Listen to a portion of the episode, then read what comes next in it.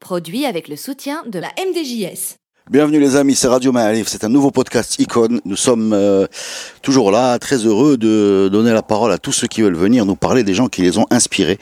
Nous invitons d'ailleurs tous ceux qui veulent bah, nous contacter, hein. il, y a, de la place, il y a, il y a tout ce qu'il faut pour euh, vous aider à partager votre passion. On a deux, deux amis qui sont venus nous voir aujourd'hui.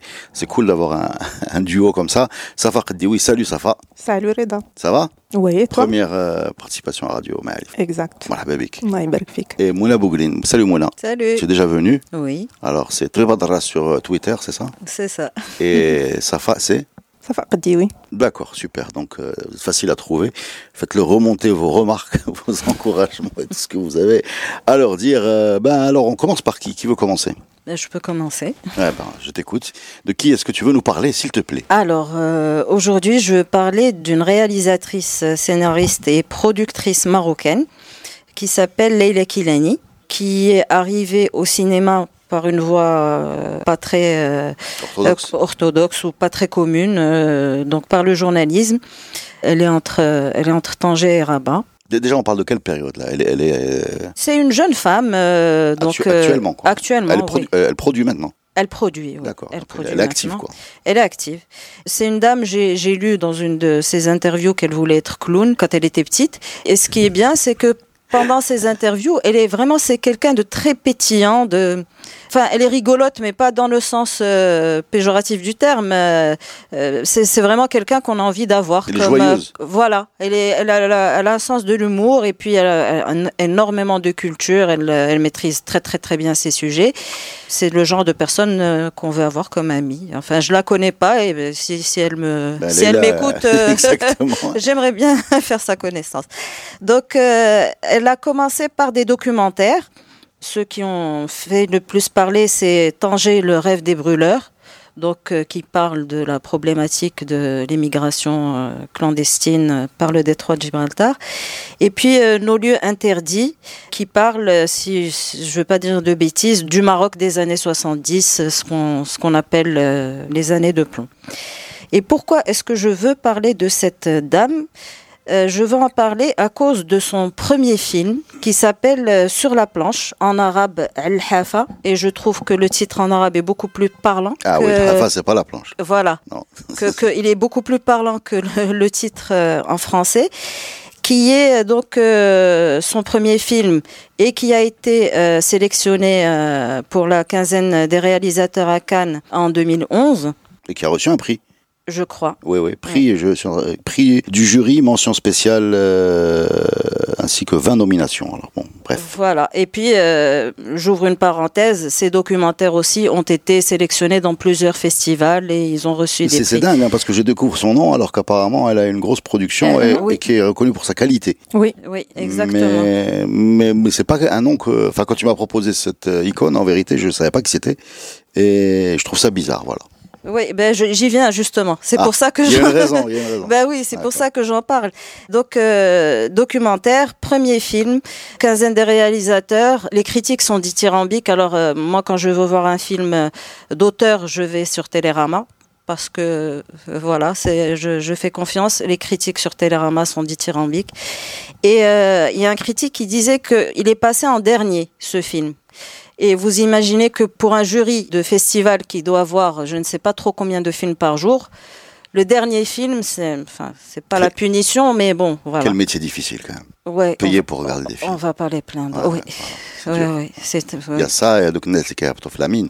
Ah, On est à peu près dans le oui, même, exactement. même niveau de sacrifice. Exactement. Exactement. Ouais. Nous saluons. Donc, comme leur- elle est passée en dernier, ils sacrifice. étaient Il faut fatigués. leur rendre Ils hommage. étaient pauvres. Ils étaient fatigués. Ils étaient voilà. fatigués et donc le critique a dit que justement il est sorti de ce film complètement transporté et puis euh, donc il Sur a la fait planche. sur la sur la planche. Et ça parle de quoi sur la planche? Alors c'est un film qui parle de quatre jeunes filles d'une vingtaine d'années, deux qui travaillent euh, dans l'épluchage de crevettes à Tanger et deux qui travaillent dans le textile, la zone franche, donc le Graal. Mm. pour les ouvrières. Toutes les ouvrières veulent aller dans cette zone franche. Et euh, il est porté par un personnage qui est euh, donc euh, le personnage principal de Badia, qui en veut et qui se bat, qui est entouré par ses amis. Et le film commence par la fin, donc on sait qu'il se finit mal. On sait que l'histoire se finit mal. Et malgré tout, Donc c'est une fiction en fait. C'est une fiction. Ah, Ce n'est pas un Parce qu'on avait commencé documentaire. avec le documentaire. Mais euh, il y a un petit peu de documentaire là-dedans, mais c'est vraiment une fiction sur ces, ces jeunes filles-là. Il y a de l'amitié, il y a un peu de polar. euh, et donc ces, ces jeunes filles vont tra- qui travaillent à l'usine le jour et la nuit vont euh, alors elles vont se prostituer, elles vont faire euh, elles vont voler euh, leurs clients ou, ou faire des larcins dans, Mm, dans mm, certaines mm. villas. Et c'est en fait euh, un peu la descente aux enfers de cette jeune fille qui dit euh, que je ne vole pas, je me rembourse, je ne me prostitue pas, je m'amuse. Euh, voilà, elle a, elle a qui, qui fabrique le, le- le discours pour, pour, pour, pour- pour- pour se justifier. pour se, oui, pour se justifier, pour Ou pour, se déculpabiliser. Et, et voilà, donc euh, elles arrivent euh, à un niveau où il y a, il y a un point de non-retour, où elles organisent un casse qui va mal se, se finir. D'accord. Et pourquoi j'ai aimé ce film? Parce que, un, les actrices ne sont pas professionnelles. Et à aucun moment on ne s'en rend compte. Alors, Leila Kilani n'est pas la première et j'imagine que ce n'est pas la dernière à travailler avec des acteurs non professionnels, mais j'imagine la difficulté qu'il doit y avoir à diriger ce genre d'acteurs. Deuxièmement, Ou pas, ou pas. euh, il faudra demander aux ris- Ouais, ouais, réalisateurs ouais. Il y a des réalisateurs qui préfèrent avoir des Mm. non professionnels que- euh, et qui se chargent de leur faire oublier la caméra et de garder Mm. leur naturel. Et il y en a qui ont- vont avoir besoin d'un travail de précision, d'un vrai professionnel qui va transcrire les, les Ouais. émotions comme il les veut. C'est un vrai, euh, mais, mais c'est vrai qu'au Maroc, le casting sauvage, quelque chose. euh, Nabil Ayouch fait ça beaucoup. Oui, Euh, exactement. on découvre souvent les, acteurs chez lui. Alors, Leila Kilani ne fait pas de casting sauvage. Elle explique ça dans une interview. Le casting sauvage, c'est quand tu vois quelqu'un dans la rue et que Ah sa ouais, personnalité t'intéresse, tu vas lui proposer. C'est pas ça, c'est vrai. Elle, ce qu'elle fait, elle fait des appels, elle fait des castings où elle accepte tout le monde. D'accord. Et après, elle, euh, elle fait son tri. Non, mais je vois le casting là, effectivement, je connais pas les noms. Hein. Sophia c'est Mona Bahmed, ouais, c'est des Zahra qui sont. Et, Sarah. Donc comment celle qui joue Bedia, donc c'est une fille qui vient de Casa et qui va à, à Tanger pour travailler. Elle parle très très Très très vite. très très vite. Euh, des fois, on a du mal à la suivre. Elle est très très très polymorphe dans le film. Elle est androgyne, elle est très féminine, elle est agressive, elle est douce, elle est. Et ce film, alors, il est tourné à Tanger, mais euh, ce n'est pas le Tanger touristique. D'ailleurs, Tanger, on ne la voit que la nuit. On ne voit que ses rues. C'est soit il fait nuit, soit il pleut. Donc euh, c'est pas l'image d'Épinal euh, qu'on a de Tanger. Et ça contraste avec la blancheur immaculée de l'usine où elles doivent euh, décortiquer euh, des crevettes. Dans cette usine, on a l'impression que c'est une dystopie. On a froid quand on voit parce que on imagine que comme c'est des crevettes, c'est elles ont des cols roulés. Et puis euh, cette jeune femme, elle est obsédée par cette odeur de crevettes qui lui colle à la peau.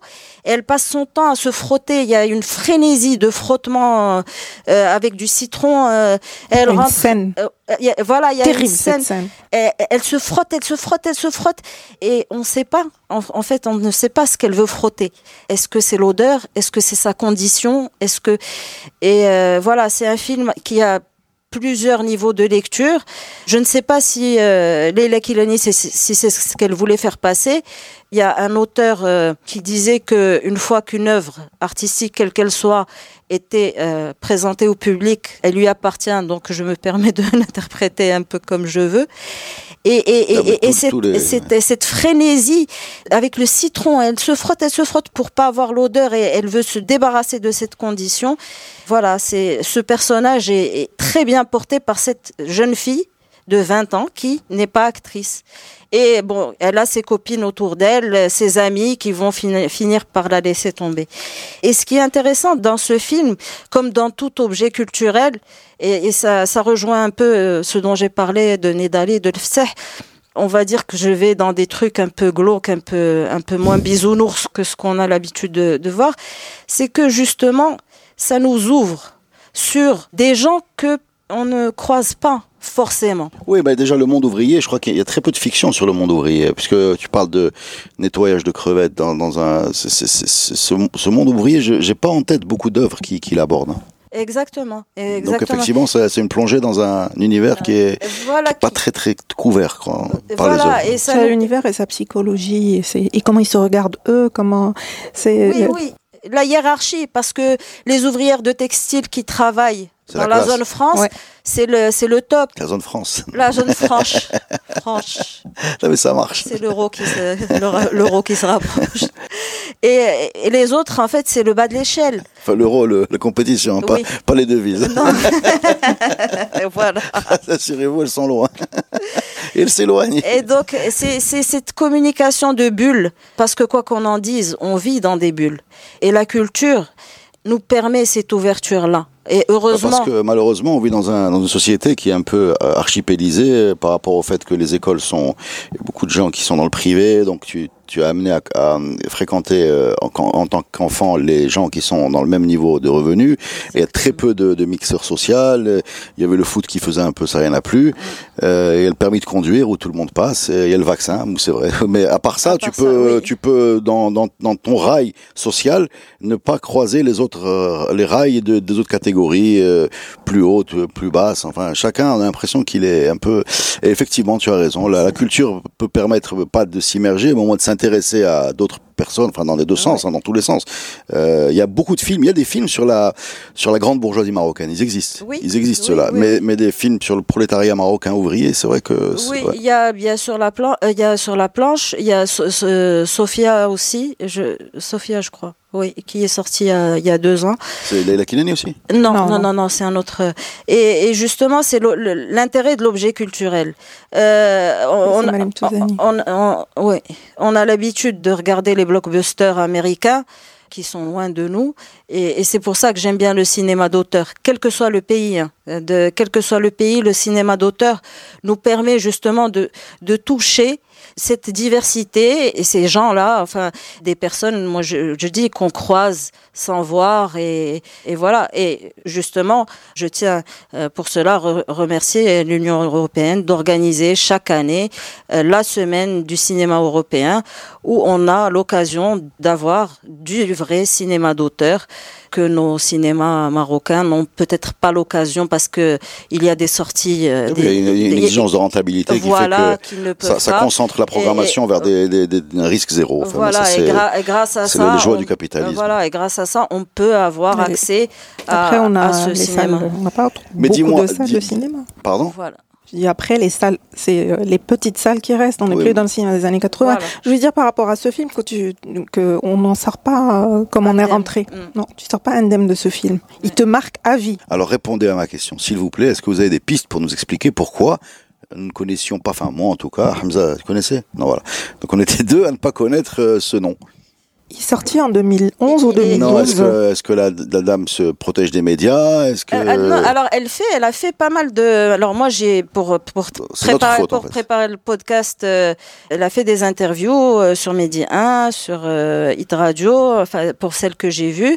Mais justement, c'est c'est ça. le sujet Non, parce que moi, moi, je, je vois un peu comment les, les médias fonctionnent. Tu as un film dans la quinzaine des réalisateurs à Cannes ou tu as un film en compétition. Euh, quel que soit le film, tu vas avoir des, des choses passer. ou Elle a, elle a dû avoir des Bon, bah, articles à, Ouais. l'époque, mais Bon. euh, je, je crois qu'on n'aime pas beaucoup les films qui montrent une certaine image du pays que voilà que les gens n'ont pas envie de voir On aussi. n'a pas dépassé ça, non Pas encore? Je ne sais pas. Et justement, c'est pour ça que j'ai voulu parler la, la, de. La Sicile qui, Ah qui ouais. est, qui est décrite sous l'angle de la mafia depuis 50 ans. S'il devait faire la gueule. Ben oui.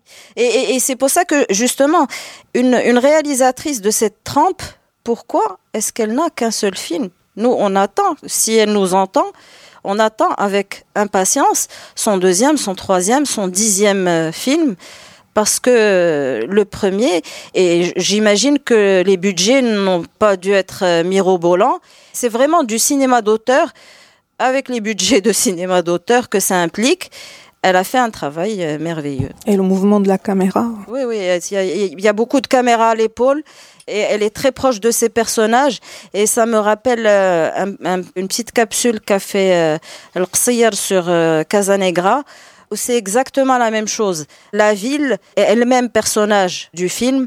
Et on la voit fermée, on voit pas la mer, on voit que des rues, des murs, les villas, etc. Alors, il y a eu quelques critiques euh, françaises qui ont dit que oui, c'était la une description de ce que peut être la jeunesse arabe, etc.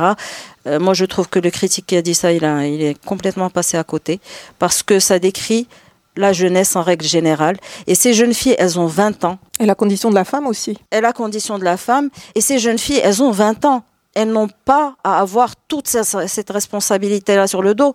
C'est l'âge de l'insouciance, c'est l'âge de la découverte. Ce n'est pas l'âge de travailler, de vivre dans une pièce euh, avec euh, toilette sur le palier, de devoir se prostituer pour pouvoir vivre. Voilà, et j'ai vu des films sud-américains qui traitaient de la même problématique. Donc c'est le problème de cette jeunesse qui est à la marge et donc qui est al-hafa. Voilà, ben merci beaucoup. Ben écoute, euh, on a envie de le voir. C'est pas où, il faut chercher, mais on a envie de le voir. Il, est, il est sur YouTube. Il est sur YouTube, mm. carrément. Bon, ben écoute, euh, allons-y, allons-y. On va finir ce podcast, on va y aller. Merci beaucoup, Moula. Ouais, je t'en prie. Super.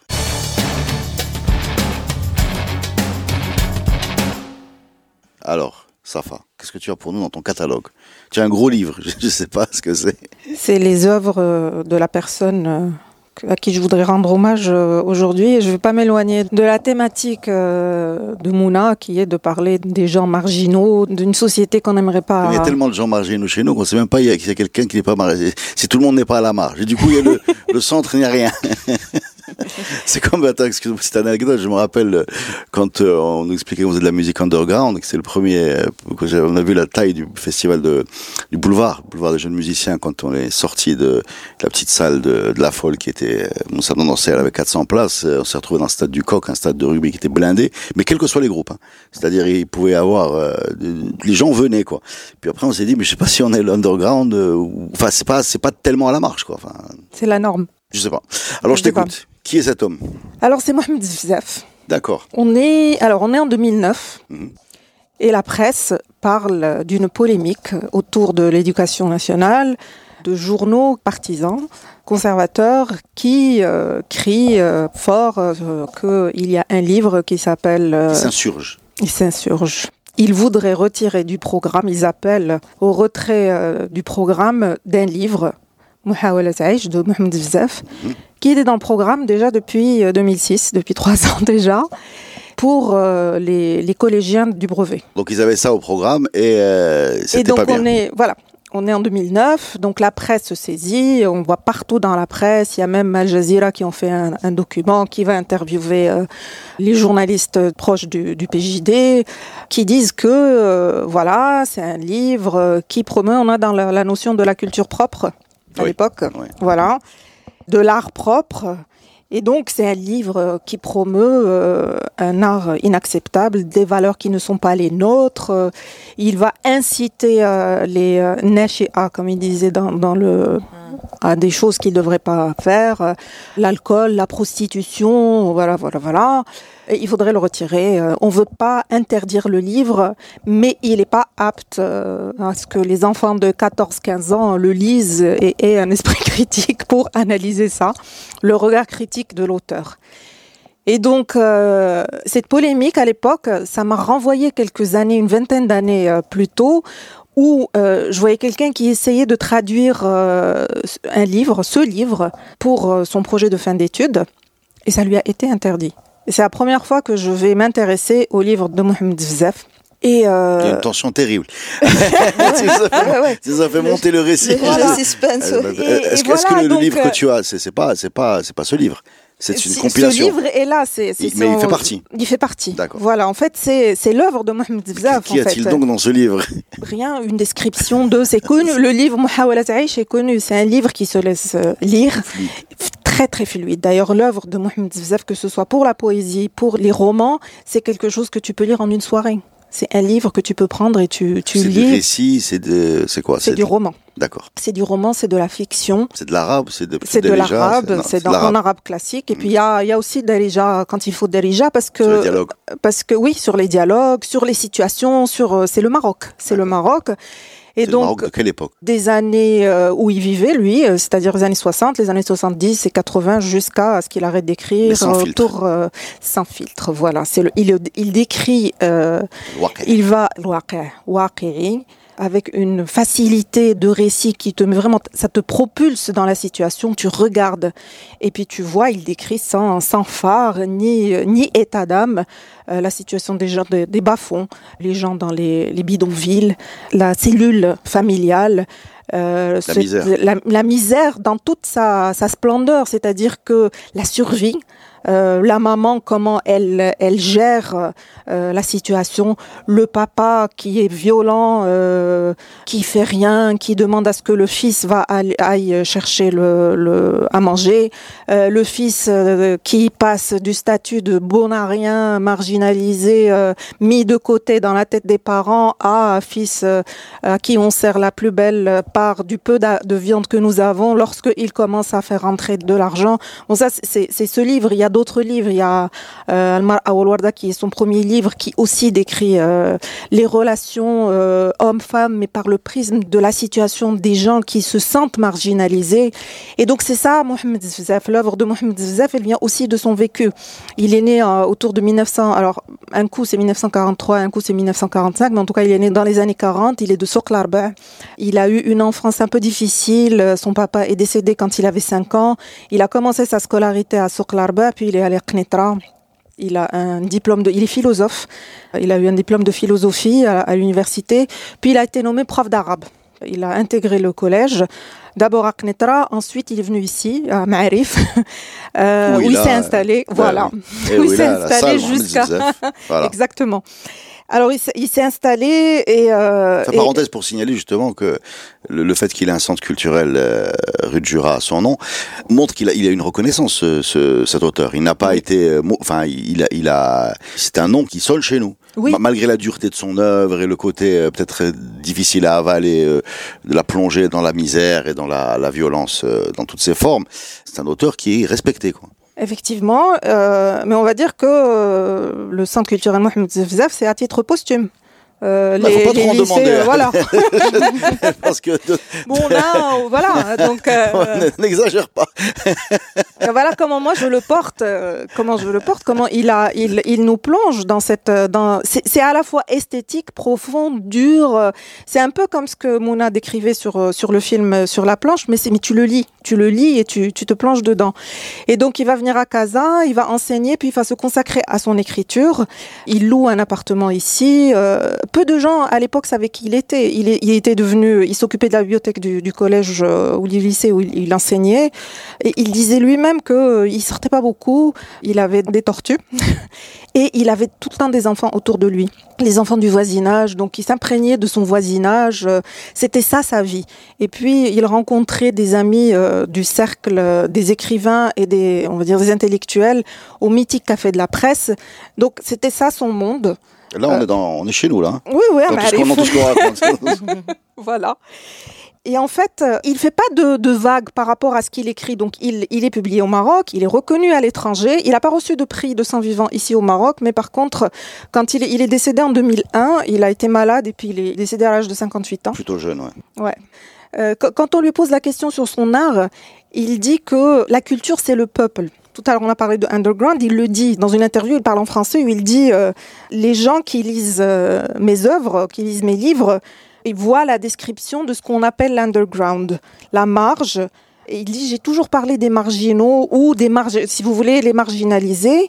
Et euh, c'est un monde que ne connaît pas bien, effectivement. Voilà. Et il faut y vivre, il dit il faut y vivre pour le connaître. Et c'est là où on dit qu'il a, il a pas écrit de récits autobiographiques comme euh, a fait Mohamed Chokri par exemple. On pourrait les, les, les comparer tous les deux. Mais il a distillé sa vie dans ses romans. On le reconnaît dans ses, dans ses romans. Il dit que c'est pas des reportages qu'il fait, mais ce sont des textes littéraires d'un écrivain comme un politicien, sauf que le politicien peut changer, il peut changer de posture, il peut changer lui-même, mais que l'écrivain n'a pas le droit de changer. Et donc, il vient de ce monde-là qu'il décrit et qu'on voit dans, tous ses livres, euh, Al-Mar'a wal-Warda, Muhawalat Aish, euh, tout, tout, tout. Euh, euh, alors j'en oublie, euh, mais. Ah bah, je vais les dire, hein, je vais les dire. Hein, je suis sur un. voilà, le serpent à la mer. Ça, c'est à lire aussi. C'est le renard qui apparaît et disparaît, comme ça, selon voilà. la version que vous cherchez. Tentative de vie, donc tu en as parlé. La femme et la rose, tu en as parlé. C'est son premier roman. Dialogue au bout de la nuit. Je suis sur un article qui, qui évoque Céline. Alors, est-ce que c'est une comparaison qui te semble, qui vous semble pertinente ou pas? Alors ça peut être non, hein. euh, j'ai vu des comparaisons avec James Joyce aussi l'irlandais D'accord. voilà mais moi je le trouve unique euh, c'est-à-dire qu'on peut le lire euh, un été et puis le l'année d'après le relire et, et on a toujours la as même raison. Au diable les comparaisons. Voilà.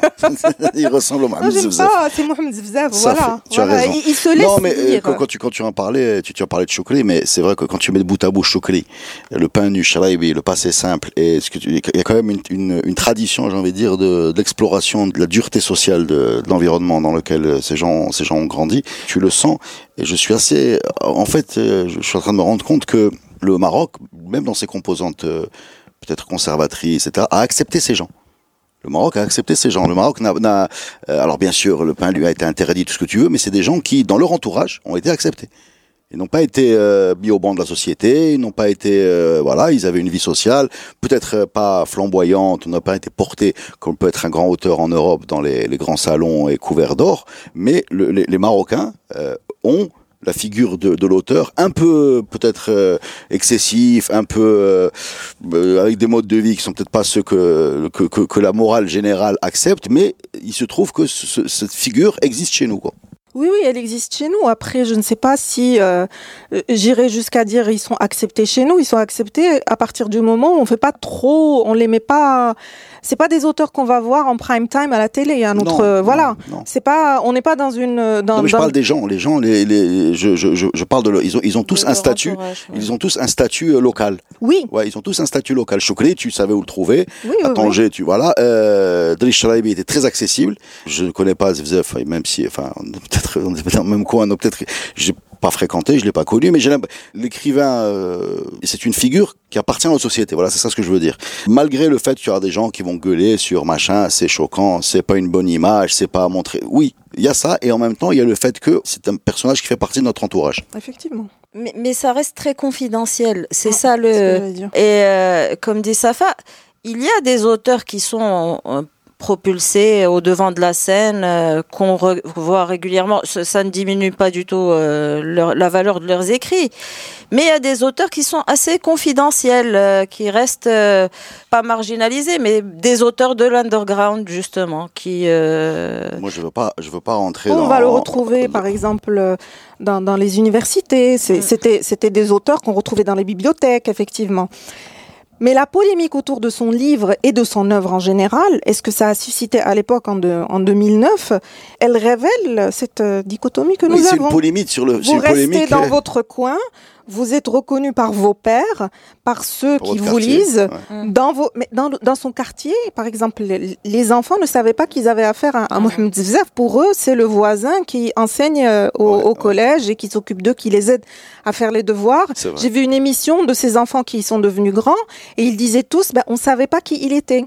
C'était quelqu'un chez qui on allait, il nous aidait à faire nos devoirs, il était sympa, il jouait avec nous, il savait pas qui il était. Non, mais là, tu touches, tu touches du doigt aussi ce qu'on, un peu ce qui est le, le statut de l'artiste. Quand je parle statut de l'artiste, l'auteur, etc., c'est pas le statut administratif, bien sûr, mais le statut social, où, où, où- où il n'est pas évident pour tout le monde que c'est un métier.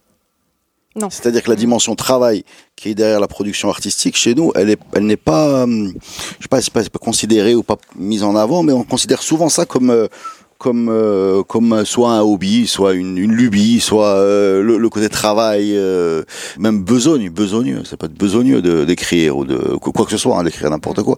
Ça, c'est- pas quelque chose qu'on va mettre en, avant. Voilà, c'est rarement pris comme ça. Et ses œuvres de son vivant étaient, par exemple, le- sa première œuvre, Al-Mar'a wal Warda, La femme et la rose, a été traduite en espagnol, dans plusieurs langues. Il était, il continue à être enseigné dans plusieurs universités.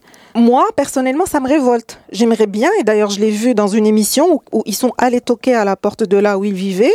Puis il y a quelqu'un qui est là en colocation avec d'autres personnes qui leur disait, ben moi, je suis venu travailler à Casa, euh, j'ai trouvé cette maison avec ces gens, je suis venu en colocation.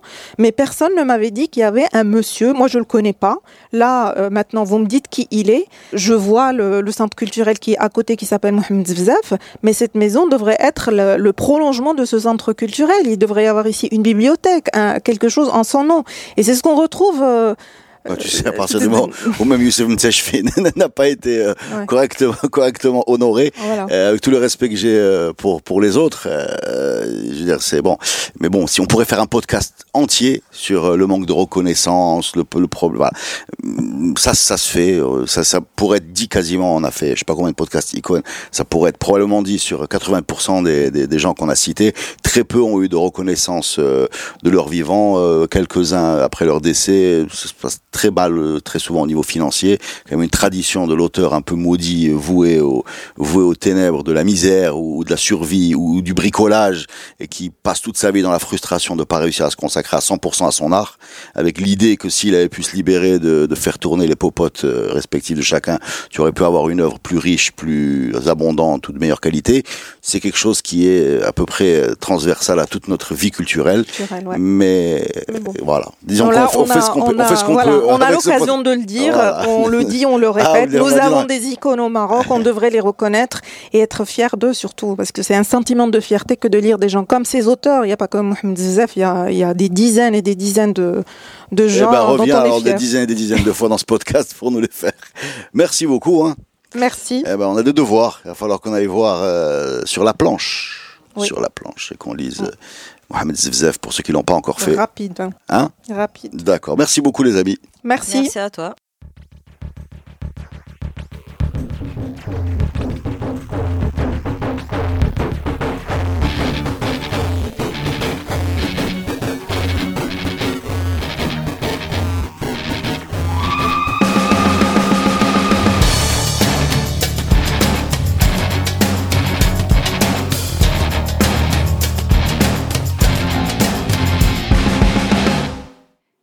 Produit avec le soutien de la MDJS.